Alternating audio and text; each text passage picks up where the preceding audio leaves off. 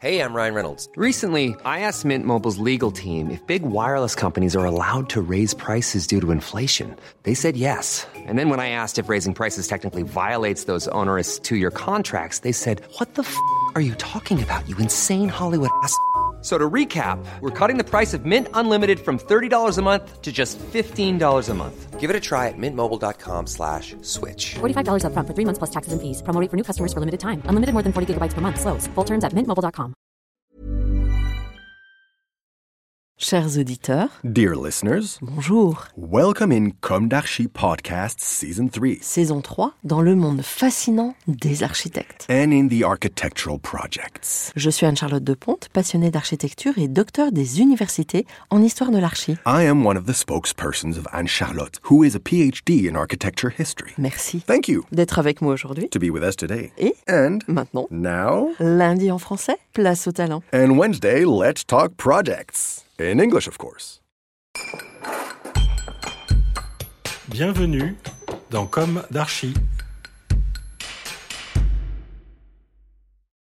Chers auditeurs, ravi de vous retrouver aujourd'hui en compagnie de Suzelle Brou. Bonjour Suzelle. Bonjour. Bienvenue dans Comme d'Archi. Vous êtes architecte et à la tête de votre agence AASB, j'imagine, Atelier d'architecture Suzelle Brou. Agence d'architecture. Agence Mais bon, atelier, c'est pas mal aussi. J'ai lu de vous sur une fiche du pavillon de l'Arsenal MEC des architectes, je cite Dès 1988, en binôme avec Laura Carducci, puis à partir de 1995 en solitaire, mais entourée de son équipe, Suzelle Brou a su construire un propos bâti et s'adapter aux multiples évolutions de métier.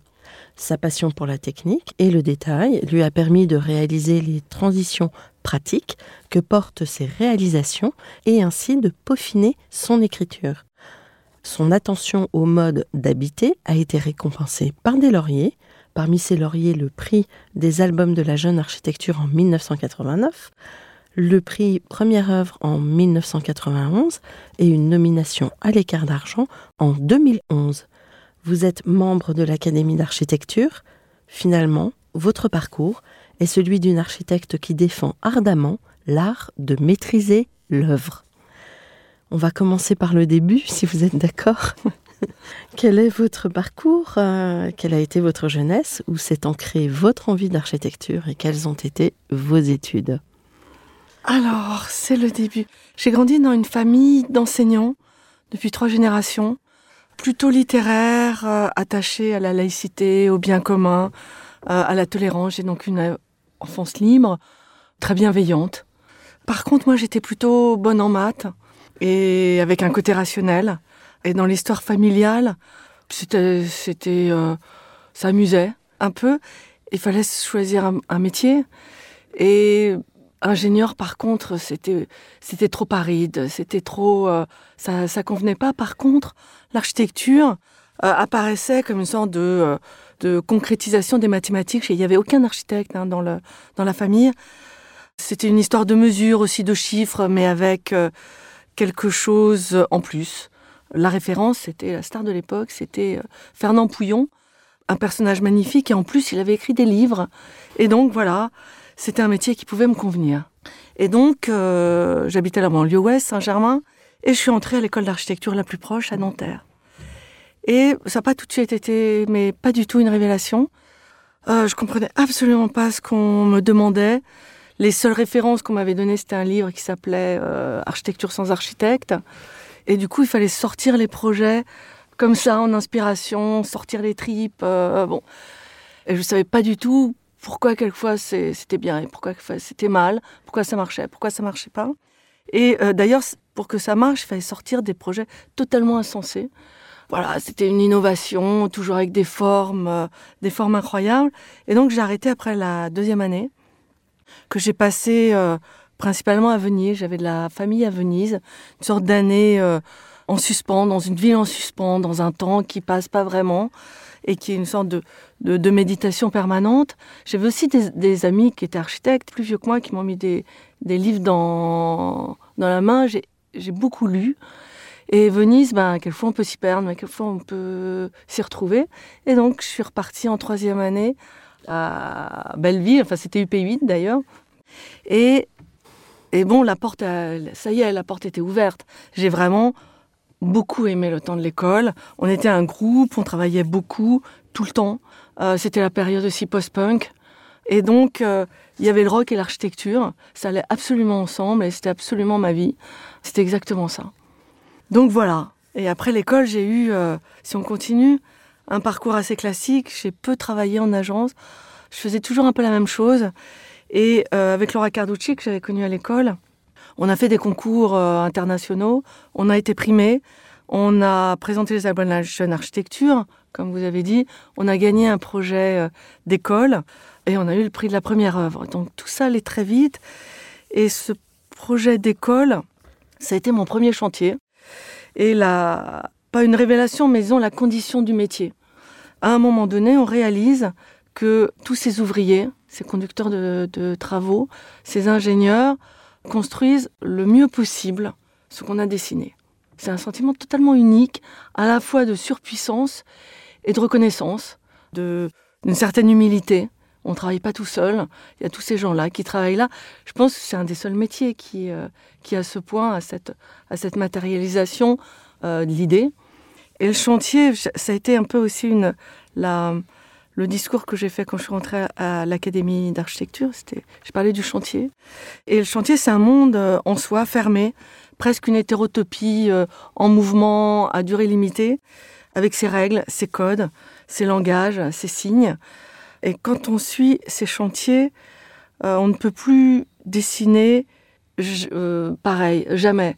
Euh, surtout dans, dans un contexte économique omniprésent et un contexte urbain, la, la question du, du, chantier, de comment on dessine un projet en pensant à la manière de le construire et à son organisation de construction.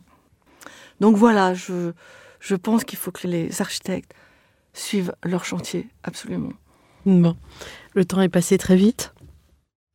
Le temps est passé vite, très vite, et sans qu'on s'en aperçoive beaucoup avec Laura. Les choses s'enchaînaient. On était dans un plateau, dans un, hôtel particulier du 9e. On était quatre agences. Et euh, il y a eu une crise en 93, 94. Et on a éclaté, voilà. Et, le, plateau a aussi éclaté. Tout le monde est un peu parti, chacun de son côté. Chacun avait envie de s'exprimer en nom propre.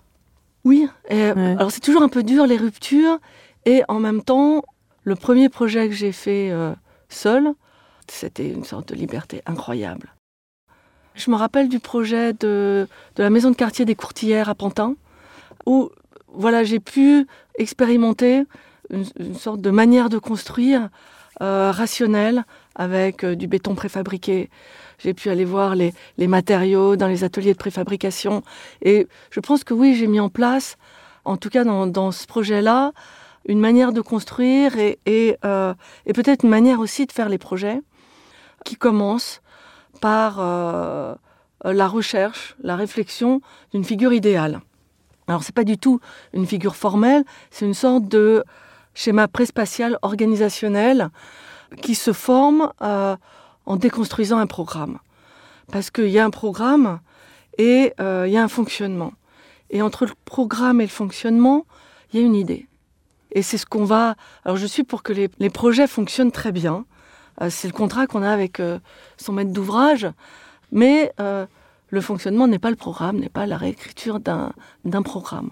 Donc il y, a il y a cette figure idéale que j'ai commencé à, à, mettre au point. C'est une sorte d'archétype d'organisation où arrive cette déconstruction du, du programme en pièces que j'appelle statiques, ça peut être euh, les salles, les, salles d'université, les salles de classe, ça peut être les salles, les, bureaux, les chambres, c'est-à-dire des formes qui sont statiques, dont on connaît à peu près la géométrie. Pas des salles. Il y a eu des salles de classe en forme de fleurs, mais enfin bon, c'était pas du tout dans l'idée. Donc voilà, c'est des, des, géométries assez stables, connues. Et il y a les, les, espaces dynamiques. Les variants. Les variants, mhm. effectivement. Et les surfaces dynamiques, c'est les surfaces où on se déplace qui font que les gens se croisent, se rencontrent, se parlent, et qui relient en fait tous ces espaces statiques. Et ce qui fait la, lecture d'un bâtiment, ce qui fait aussi l'écriture, je pense, d'un architecte beaucoup plus que l'image qui donne des, bâtiments, c'est cette manière de lier euh, les espaces statiques par des espaces dynamiques.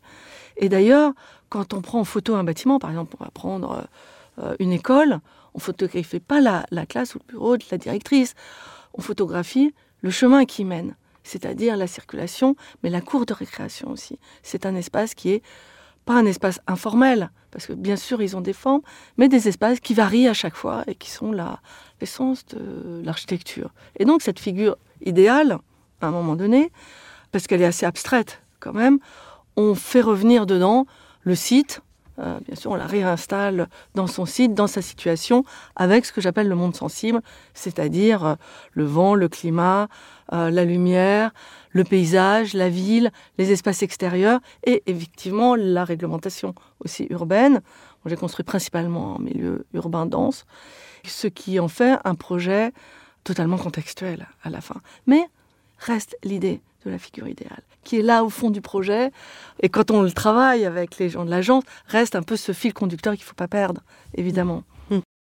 Alors avant d'aller plus avant dans vos projets, parce que vous êtes déjà rentré passionnément dans le sujet, euh, j'ai une question. Aujourd'hui, vous avez votre agence, vous avez beaucoup de références. Est-ce qu'aujourd'hui, vous avez le sentiment d'avoir accompli ce que vous imaginiez à la sortie de l'école? Un peu, est-ce que vous vous imaginiez à la tête d'une agence? Euh. Alors, bah, pas du tout. Je- on m'a déjà posé cette question-là et j'arrive pas à savoir, même à cerner, ce dont je rêvais à l'école. Les choses se sont enclenchées. Je pense, oui, j'avais envie de construire, mais je savais pas du tout ce que c'était. Et j'avais envie d'avoir une agence, mais je savais pas non plus du tout ce que c'était. Donc, euh, je pouvais pas vraiment rêver. C'est quelque chose qui s'est qui s'est euh, déroulé. Je pense que cette expérience, en tout cas, de la construction, de la mise au point, quand même, d'un d'une manière de faire, d'un ordre construit. Oui, c'était sûrement quelque chose que je, que, que je cherchais et qui a répondu. Je pense que ça me convenait absolument, oui. Je ne sais pas si j'ai bien répondu. euh, Si, si, très bien. Euh, et alors maintenant, on va rentrer dans vos projets.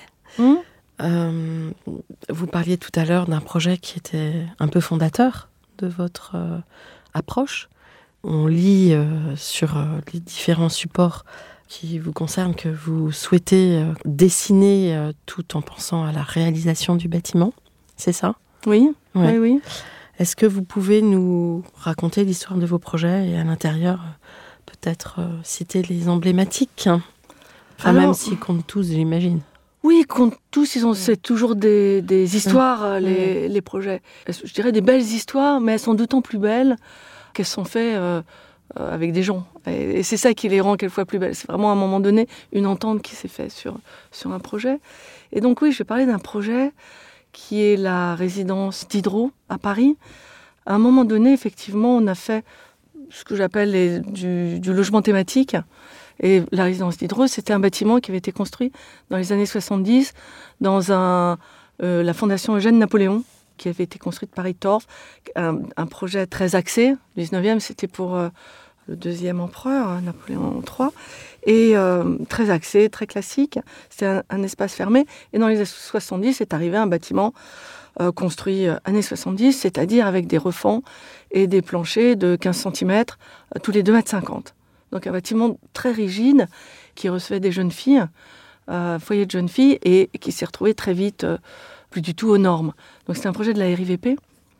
C'était mon premier projet aussi de restructuration, qui sont des commandes qui arrivent maintenant et qui sont arrivées vraiment à cette époque-là, et qui devenaient intéressantes. C'était un concours, on l'a gagné. D'abord, je me rappelle, les, façades étaient euh, pas terribles. La, la perce était atroce. Et on l'a gagné parce qu'il y avait l'explication du processus. Et c'est assez rare qu'il y ait un jury, à un moment donné, qui reconnaisse un, un process en se disant, bon, on a choisi des bons architectes, donc euh, ok, là c'est vraiment moche, mais ça va pouvoir s'arranger. Je me rappelle de la directrice de la RIVP qui m'avait annoncé euh, que j'avais gagné, que je pensais pas du tout vu ce qu'on avait rendu, et qui m'a dit oui, mais peut-être qu'on pourrait changer la façade, avec énormément de tact, énormément de, de bienveillance en fait. Et ça aussi, c'est assez rare. Et j'étais très contente parce qu'effectivement, il fallait vraiment changer, euh, changer ça. Et on a retravaillé pour avoir un bâtiment qui était complètement mé- métamorphosé. Ça a été une métamorphose euh, du bâtiment qu'on a construit. C'est un bâtiment béton rigide et on a décidé que les extensions ne pouvaient pas être de la même manière construit de la même manière, qui avait posé problème.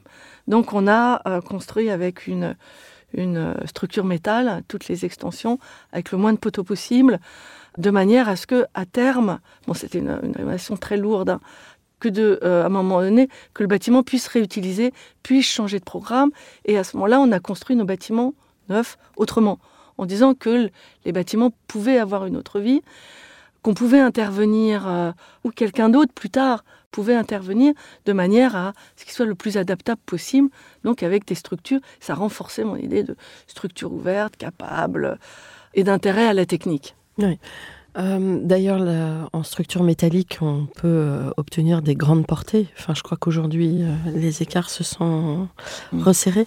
Mais à cette époque-là, on pouvait avoir vraiment de grandes portées, c'est-à-dire des espaces libres sans retomber. Est-ce que vous avez pu le mettre en œuvre justement dans ce bâtiment? Alors, c'est- c'est une extension, donc c'était pas vraiment un grand bâtiment, Oui. qui, qui se raccrochait donc à ce bâtiment en béton. Et ça a été plutôt ce que j'appellerais, comme aux États-Unis, les frames. euh, Oui. C'est-à-dire, il y avait euh, les façades qui tenaient, il y avait, c'était vraiment une sorte de, euh, Mécano de mécano et pas du tout des grandes portées pour porter des, des grands espaces. Ça a été vraiment un framework euh, Ouais, oui. là-dessus. ouais. Mm. Mais par contre, le, le métal dans le bâtiment, ça a été un, un vrai problème réglementaire pour les pompiers, pour le feu. euh, Parce qu'en France, on n'a pas l'habitude. ça a été, oui, Mm. voilà. Vous en êtes sorti? Absolument. Vous avez des nouvelles de cette réalisation? Bah oui, c'est celle qui a été nommée au, à l'équerre d'argent. Oui. Et euh, elle sait aussi très bien que ça a continué tout ce, tout ce dialogue avec le maître d'ouvrage, parce que le projet change toujours un peu hein, dans- pendant les, les concours. Et pendant l'appel d'offres, c'était une entreprise générale. Et le maître d'ouvrage a choisi un groupement d'entreprises qui répondait exactement, intelligemment au projet. C'était un groupement d'entreprises une entreprise générale qui était Paris Ouest, plus une entreprise de, métal spécifique, plus une entreprise qui faisait uniquement l'enveloppe du bâtiment, qui était assez, euh, assez spécifique parce que c'était une enveloppe en, aluminium anodisé qui transformait complètement le bâtiment, qui était un seul matériau, on généralement un seul matériau euh, par bâtiment qui constitue l'enveloppe, qui répond donc à ce que j'appelle le monde sensible et qui répond à la représentation aussi euh, par rapport à la ville. Et donc euh, cette entreprise, qui n'était pas du tout la moins disante, euh, a été choisie, euh, à- bien sûr avec mon accord, en m'écoutant. Euh, et ça a été un, un chantier d'autant plus magnifique que pour que des gens puissent faire du métal, il fallait un excellent conducteur de travaux. Oui. Au niveau du plancher, ça se passe comment dans ce projet? Au niveau du plancher, eh ben, c'est toujours très. comme le métal, comme tout, c'est, c'est des, comme la façade qui était aussi en métal, c'est des couches. On a vraiment la, structure en métal et on a en dessous tout le métal, sauf à certains endroits euh, euh, communs dans les circulations, dans toutes ces espèces dy- dynamiques, et complètement euh, euh, par des cloisons. J'ai fait une école aussi à, Épinay, et c'était Mimram qui était l'ingénieur. Une- et là avec des très grandes portées en métal. Et des cloisons amovibles. Et ça voilà. Et là, il a fallu aussi faire attention. Mais là, on a pu montrer tout le métal Mm. dans l'école, donc ça, c'était possible. Alors que dans le logement, on peut pas. Oui, pour des questions de protection au feu. Mais euh, le métal, c'est comme le bois. En fait, c'est aussi de la préfabrication. Tout doit être pensé avant. Et comme le bois maintenant, ce qui est un peu dommage d'ailleurs pour le bois, tout doit être euh, protégé. On ne peut plus voir le bois dans les bâtiments. Ça dépend quand même des programmes, encore. Oui, ça dépend des programmes. Ouais. Ouais, ouais, ouais. Donc, le bâtiment de la RIVP, vous n'étiez pas en plancher sec, c'est ça? Vous étiez en, en, Oui, en bac acier et, bac et dalle acier, de oui, absolument. béton Si, collaborant, Oui, ça? si, si c'était la question, oui. Oui, Oui, oui. voilà. Enfin, c'est ce que j'essayais de vous amener. Voilà, j'avais pas bien compris. Et euh, pour le coup, c'était intéressant parce que vous étiez finalement dans la lignée euh, des gens prouvés, de Marcel Lotz, euh, etc. Alors, j'irai pas jusque-là. Vous iriez pas jusque-là. Non, non. Non, j'ai pas du tout. Je, je peux travailler dans n'importe quel matériau. Oui. Oui, vous n'étiez pas dans un discours militant. Non, pas du tout. Je, enfin voilà, ça doit s'adapter. Je choisis le matériau à peu près en même temps que la fin. Ça, ça marche avec avec cette figure idéale à un moment donné. Mais le matériau, ça peut être du euh, du béton préface, ça peut être des prémures, ça peut être du bois. Mais par contre, je me je, je vais de plus en plus vers la préfabrication, qui peut être le métal, qui peut être le bois, les prémures thermiques, les salles de bain préfa, D'autant plus qu'on est dans des, dans des sites denses, urbains denses. Tout ce qui peut être fait en atelier permet d'avoir des chantiers très bien finis et euh, une super organisation de chantier. Et comme je dis, il faut qu'il y ait synthèse avant. Et donc, on a des bonnes entreprises et des bons conducteurs de travaux et ça change tout un chantier. Bon. Un autre projet Ou d'autres Alors oui, euh, il y a un autre projet qui... euh, alors je suis plus associée euh, complètement, mais je fais des projets avec, avec des associés. Et donc on a fait un concours avec TOA et MAST sur un projet de Clichy-Batignolles, où il y avait donc deux maîtres d'ouvrage, la SNI et Paris Habitat, trois projets, trois architectes. Et donc on s'est partagé les programmes, c'est-à-dire que TOA prenait les, logements euh, de Paris Habitat. Moi, j'avais l'EHPAD de Paris Habitat, je suis toujours un peu dans les, dans les bâtiments thématiques, logements thématiques. Et Mast avait les logements SNI. Et au bord du parc euh, Luther King, très vite, on n'a pas du tout dit, tiens, voilà, il y a un plan masse, euh, et puis chacun est dans sa, dans sa parcelle. Comme c'était un macro-lot, on faisait des ateliers toutes les semaines. Et les parcelles variaient suivant nos, besoins de... de euh, on négociait chaque semaine nos projets, les uns avec les autres. Donc euh, c'était vraiment, c'était absolument passionnant, c'était bien. On attendait le jeudi pour, pour confronter nos, nos idées. Et à un moment donné, il est apparu qu'il n'y avait pas deux projets, mais trois. Et que donc les pattes devaient revenir sur le devant de la rue, euh, avec une entrée spécifique, euh, lisible, qu'on n'avait pas à être les, vieux en fond de parcelle. C'était indécent. Et donc, ça a absolument changé entièrement euh, le projet, parce que un EHPAD, c'est quatre niveaux, et que le front de rue à Clichy-Batignolles, c'est dix niveaux. Et donc, TOA, qui avait le même maître d'ouvrage que l'EHPAD, a dit, bon, bah, très bien, combien il faut de logements pour les mettre au-dessus de, de l'EHPAD Et il m'a cédé une- 18 logements, exactement. Et à partir de là, bien sûr, il y a eu, c'était une déprogrammation, on changeait le programme, parce que bien sûr, il y avait autre chose. Mais à partir de là, tout s'est enchaîné. Chacun rentrait chez soi, les voitures dans le parking, les pompiers tournaient autour euh, euh, du bâtiment. Il y avait une sorte de lisibilité, à la fois urbaine et à la fois de fonctionnement. Ce qu'on voulait, c'est faire le meilleur projet possible et donc le, le gagner. C'est pas que chacun garde euh, ses 100 logements ou etc. Donc il y a eu vraiment un processus euh, assez généreux, assez tolérant euh, de ça. Et ce projet, je l'ai entièrement construit en primure thermique, en béton, avec salles de bain préfa, évidemment. Tout ce qui a pu être construit en préfa, et ce qui était, bon, ce qui était assez... c'est des bâtiments pérennes, c'est des bâtiments béton, donc euh, voilà. Et ce qui est assez, euh, qui donne d'ailleurs une atmosphère très, euh, très stable à l'intérieur des bâtiments. Et par exemple, quand tous les bâtiments se construisent en béton, tout le béton qui monte à toute vitesse. Nous, on était encore au sol parce qu'il fallait faire toute la synthèse. Et, et ensuite, les bâtiments d'à côté, il y avait les échafaudages pour mettre l'isolant, et ensuite encore pour mettre les châssis et la, et la vêture. Et nous, tout à coup, le bâtiment, il est monté. Il est monté, fini. Chaque niveau montait, fini, avec euh, la technique qui arrivait en même temps. Il était un peu en retard, mais à la fin, bon, c'était, euh, il grandissait euh, dans son aspect fini. Et ça, c'est aussi pour les maîtres d'ouvrage très, très agréable. D'accord. Qu'il n'y a pas euh, le gros œuvre et après euh, le second œuvre. Là, Oui. là, c'est imbriqué et ça monte. Et ça euh, monte ensemble. ensemble. Et ça monte du coup euh, bien, bien sûr, parce que tout a été vu avant. On repioche pas un préfa, on ne rentre plus jamais dans une salle de bain qui est arrivée, alors qu'une salle de bain, par exemple, c'est euh, six corps d'état pendant deux ans dans deux mètres carrés. Bon ben, c'est un carnage. euh, C'est la patouille. c'est un carnage. On arrive, il y a 20 réserves dans les salles de bain. Quand on a 150 chambres, c'est 20 réserves multipliées par 150. Elles sont jamais levées. Et ensuite, on a des sinistres euh, euh, en permanence.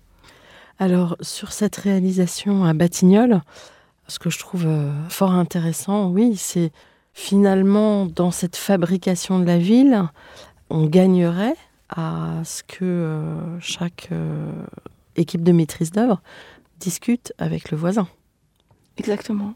Mais ça, alors, je crois que c'est euh, Rem Koolhaas qui disait l'urbanisme, euh, l'urbanisme crée impossible que l'architecture réalise. Et je crois que le, problème du logement, bon, je suis pas arrivée encore à ça, mais le problème du logement, qui pour moi a quitté le domaine de l'architecture actuellement, la plupart de- des bâtiments de logement ont quitté le domaine de l'architecture, contrairement au logement thématique, est un problème d'urbanisme. on est maintenant dans un beaucoup, je ne vais pas du tout me mettre à dos tous les urbanistes, mais dans un urbanisme euh, séparatif où euh, les projets arrivent solitaires au milieu de leur parcelle parce que c'est plus facile à construire, euh, bien sûr.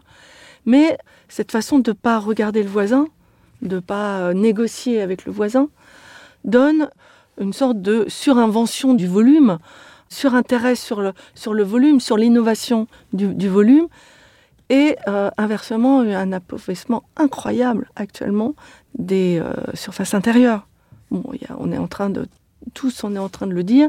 C'est pris en main maintenant. Il y a des commissions qui le font, mais en parlant du logement pur, alors qu'il faudrait parler de l'urbanisme, enfin de agrandir et comment on fait pas seulement un logement dans son bâtiment, mais le bâtiment de logement dans dans la ville et dans le euh, et dans les plans d'urbanisme. Mmh. Voilà, le fait de de pouvoir euh, se raccrocher, le fait de pouvoir euh, quitter ce que j'appelle un urbanisme solitaire et, et, puritain, personne ne se touche, donne des bâtiments un peu insensés quand même. Euh, vous faites partie euh, de cette catégorie d'architectes aptes à parler volume, aptes à parler trois dimensions. Et euh, j'ai l'impression, paradoxalement, euh, aujourd'hui on a une jeune génération très euh, sensibilisée à tout ce qui est 3D. Et justement, paradoxalement, j'ai l'impression qu'on parle beaucoup moins de volume. Est-ce que vous vous confrontez à cette évolution ou c'est peut-être une lubie de ma part?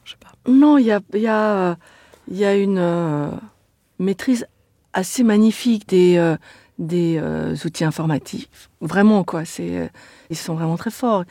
Et donc, une sorte d'inventivité même, de, de forme, de recherche. Euh, je mets pas tout le monde, mais, mais ils l'ont tous, ça. Mm. Mais, mais, je vais un peu revenir à moi pour revenir un peu, Oui, un, peu à autre chose. Moi, je suis un peu plus dans la... Je suis pas, je suis pas la, la même génération. Un peu plus dans la, la neutralisation des signes.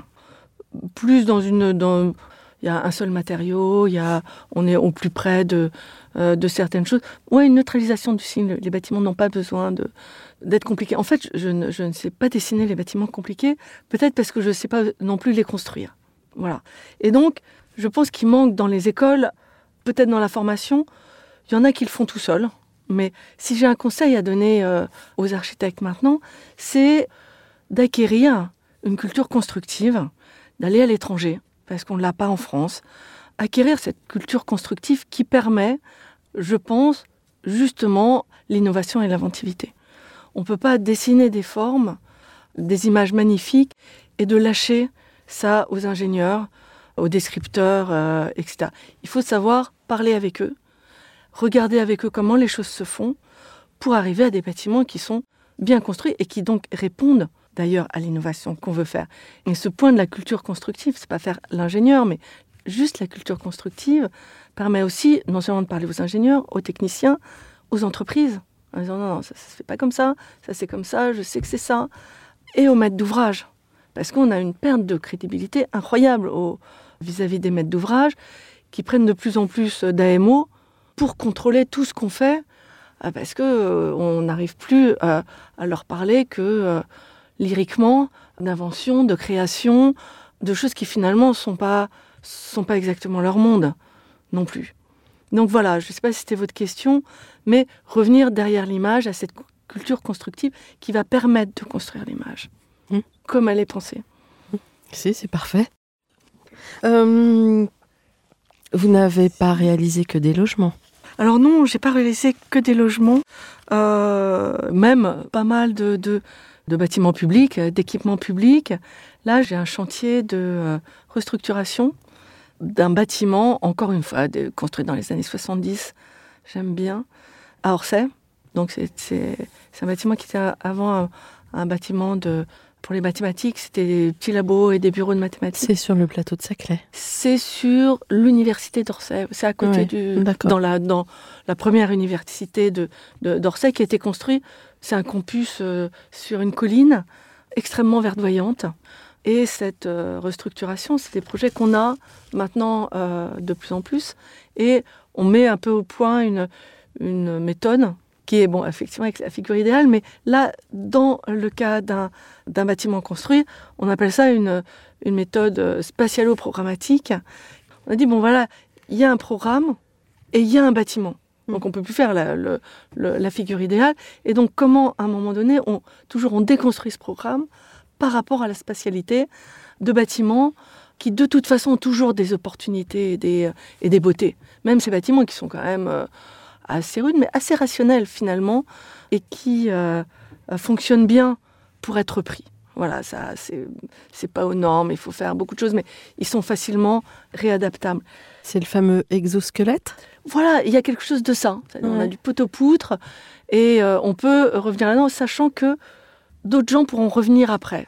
Et je continue à, à peu près cette, euh, cette idée. Petite, euh, on- quand on partait en vacances, on s'arrêtait en Anjou, un stop en Anjou, et puis on visitait un des châteaux de la Loire, la ville, bon, etc. Et je me rappelle avoir été totalement fascinée, voire choquée par Chambord, qui pour moi était un truc pas du tout rationnel. Il y avait cette sorte de, masse énorme, presque rébarbative, euh, avec des salles immenses, inhabitables, qui n'étaient pas meublées, contrairement aux autres châteaux qu'on visitait de temps en temps, traversées par une sorte de dentelle, euh, cet escalier qui nous faisait perdre l'orientation. On arrivait, on partait quelque part, on arrivait, on en reprenait un autre, on arrivait ailleurs. On était totalement désorienté dans ce, dans cette, euh, Escalier à double révolution. voilà, l'escalier Chambord. Donc, donc il y avait cette masse, cette dentelle d'escalier désorientée. Et ensuite, on arrivait sur le toit et on avait une sorte de exubérance euh, totalement folle des toits et des choses qui n'allaient pas du tout avec euh, la, la base.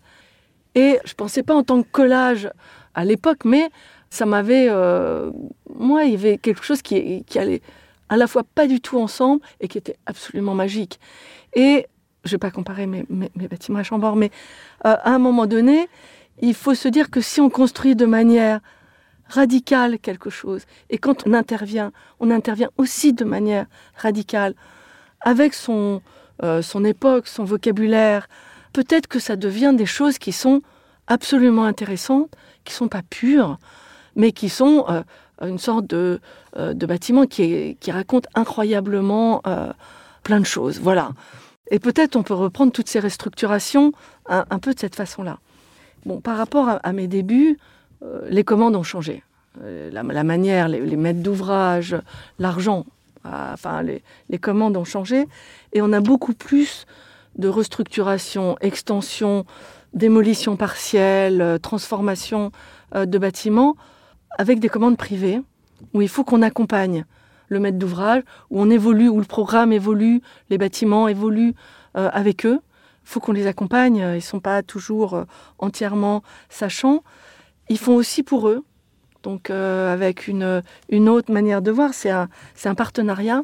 Ça a changé nos manières de faire. On n'est plus concours, isolé. Allez, euh, études, appel d'offres, euh, voilà, c'est vraiment autre chose, quoi. Et, et c'est aussi très très intéressant. Donc, ça a évolué dans le bon sens. Dans un autre sens, Dans ouais, c'était très bien avant, mais voilà, il y a ça et euh, et c'est et c'est aussi très bien, ouais, vraiment. Comment est composée votre équipe? Alors il y a un noyau dur qui est euh, de deux, je dirais, chefs de projet, qui est euh, Anne-Laurence Ricard et Roman Perrodin, et une, euh, une euh, secrétaire administrative qui est beaucoup plus qu'administrative. Euh, c'est une personne qui intervient aussi, qui a une culture, qui intervient dans les projets, qui est Séverine Paillet. Et autour de ça, on pas, on fait des projets un peu quand même les uns après les autres. On a, enfin, le fait qu'on fasse les chantiers, le fait, faire ça, ça, on, on est très investi dans les, dans les projets. Et il y a ensuite des architectes, mais ça peut être aussi des stagiaires, ça peut être aussi des gens qui arrivent d'Erasmus, qui euh, interviennent et qui restent souvent le temps d'un projet. Tout le monde fait du chantier, évidemment, pour qu'ils aient cette, cette idée-là. Et d'ailleurs, certains architectes disent Waouh, c'est c'est pas mon truc. Et il y en a où qu'on ne pensait pas et qui se retrouvent à parler sur les chantiers avec tout le monde, à faire un travail excellent. Euh, Pour un jeune architecte, euh, votre agence, c'est une agence idéale pour apprendre sur le chantier? Alors, c'est- oui, pour apprendre sur le chantier, comme on fait, bien sûr. Mhm. C'est pour faire. D'ailleurs, ils font un peu le, le circuit total. Donc, euh, ils sont là pour 4-5 ans Mhm. minimum. Comment imaginez-vous euh, l'avenir? Alors, euh, De manière globale et à l'échelle de votre agence, comme vous voulez, en fait, de manière Bah, j'en ai un peu- question ouverte. oui, j'en ai un peu parlé de ça. C'est-à-dire, euh, ce que j'ai fait aussi après euh, le projet de Clichy-Batignolles, c'est euh, de pouvoir m'associer avec d'autres architectes sur des plus gros projets. Là, on est en appel d'offres euh, pour euh, un projet de 170 logements, de démolition, reconstruction de 170 logements à, à Elle et Rose pour Toi et Joie, euh, dont je suis mandataire. Et on s'est associé à trois, c'était pas obligatoire. On a aussi gagné le projet, je pense, un peu à cause de ça, toujours cet urbanisme de négociation euh, entre architectes. Et ça, je, je pense que c'est une manière de travailler très intéressante, Mhm. euh, qui, euh, qui permet d'avoir euh, des bons projets, qui permet toujours d'avoir euh, une discussion avec d'autres équipes. Là aussi, vous en avez déjà un peu parlé, mais quels conseils donneriez-vous aux étudiants en architecture aujourd'hui? Ben voilà, le, euh, de partir voir ce qui se passe ailleurs, dans, les, dans des pays qui, euh, qui font soit de la polytechnique, et ça peut être, ça peut être l'Espagne, ça peut être la Suisse, ça peut être l'Allemagne, ça peut être l'Angleterre, ça peut être voilà, des, des pays, la Hollande, où euh, la, la personne de l'architecte aussi est, reconnue, où le travail de l'architecte est reconnu, parce que je pense qu'il a cette, euh, cette culture constructive. Voilà. Après, c'est Francis Bacon qui dit euh, euh, l'imagination, tout le monde l'a. Les enfants l'ont, tout le monde a l'imagination.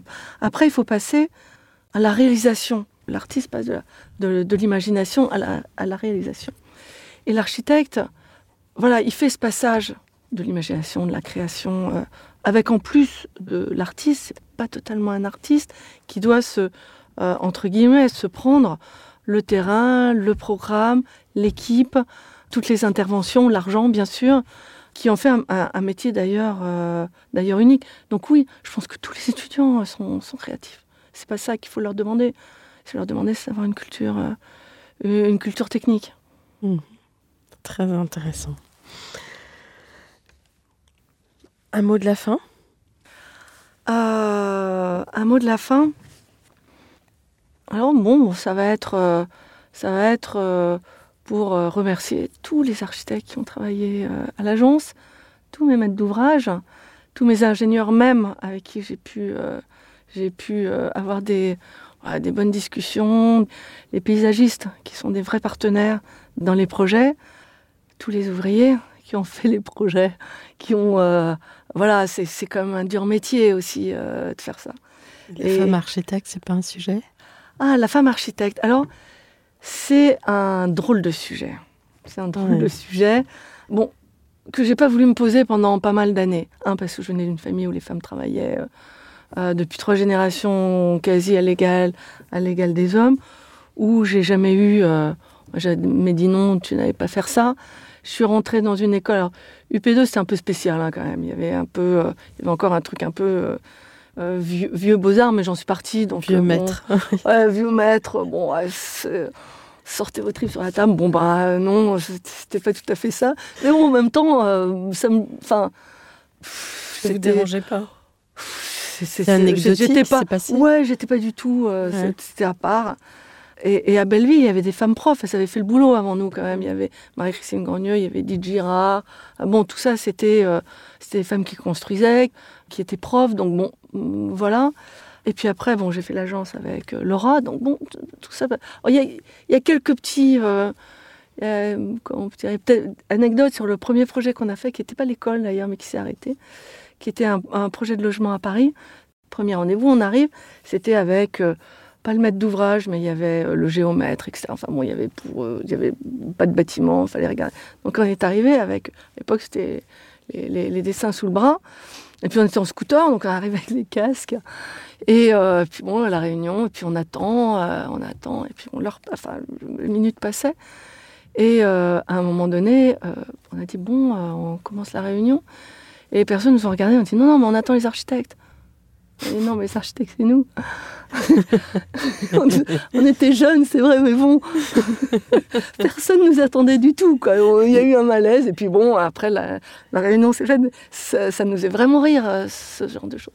Il y a une autre chose qui m'a pas du tout fait rire quand même, c'est à part, vers les années, euh, avant les années 2000, euh, les concours sont devenus anonymes.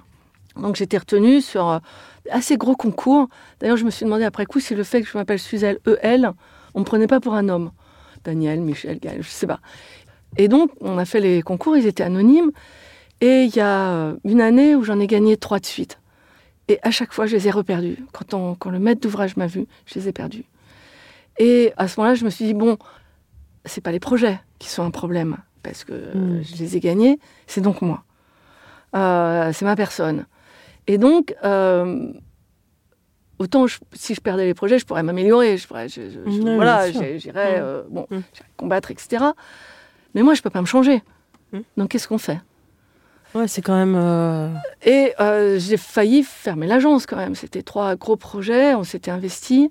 Alors c'était bon sur, disons, sur dix- un an et demi, sur, sur 18 mois. C'était des projets culturels. Oui, j'allais vous demander le programme. Voilà. Et donc, euh, euh, après, je me suis dit, bon, C'est fou sur des. Excusez-moi, je vous interromps. Sur des projets culturels, normalement, l'ouverture est plus grande? Elle est plus fermée. Elle est plus fermée. C'est là le plafond de verre. C'est pas que une femme puisse construire, il n'y a aucun problème. Plutôt le logement et plutôt les écoles. Mais les projets, euh, les, les, Oh, les- les gros les projets- projets. Euh, Oui, ou les projets emblématiques comme les projets culturels, comme bon, les projets d'hôpitaux, les projets, même les projets de bureaux, etc. Ben là, il y a un plafond de verre quand même. Et alors, c'est un train un peu de changer. Il y a des, il y a des architectes femmes comme Manuel Contran, comme Pascal Guédot, Corinne Vezzoni, ça y est, euh, elles y arrivent, quoi. Elles ont, elles ont mon âge, hein, qui arrivent vraiment à faire des, des projets. Et c'est ce que je me suis dit à ce moment-là. Bon, je savais rien faire d'autre hein, que de l'architecture, donc bon, de toute façon, je n'avais pas arrêté. Et je me suis dit, avec la maturité, peut-être, ça va venir effectivement. C'est ce qui s'est fait. Euh, C'est ce qui s'est fait. J'ai quand même. euh, Mais non, il y a ce plafond de verre sur le programme. Bon. C'est encore un- une bataille à, à gagner. Ouais, c'est en train de se faire. C'est en train de se faire. Ouais, ouais, ça va venir. Merci infiniment pour votre généreux témoignage. Chers auditeurs, merci pour votre écoute. À bientôt dans Comme d'Archie. Rendez-vous la semaine prochaine pour notre nouveau numéro en français. D'ici là, n'oubliez pas l'épisode en anglais et prenez soin de vous. Au revoir.